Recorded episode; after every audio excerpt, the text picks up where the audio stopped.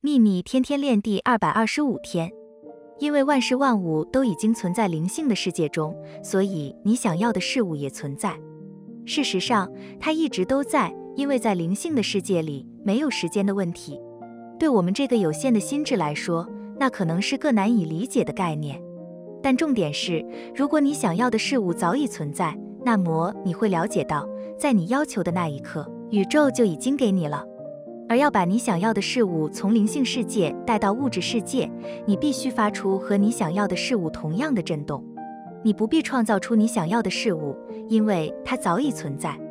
成为你想要的事物的震动，然后你就会透过你自己把它带进物质世界里。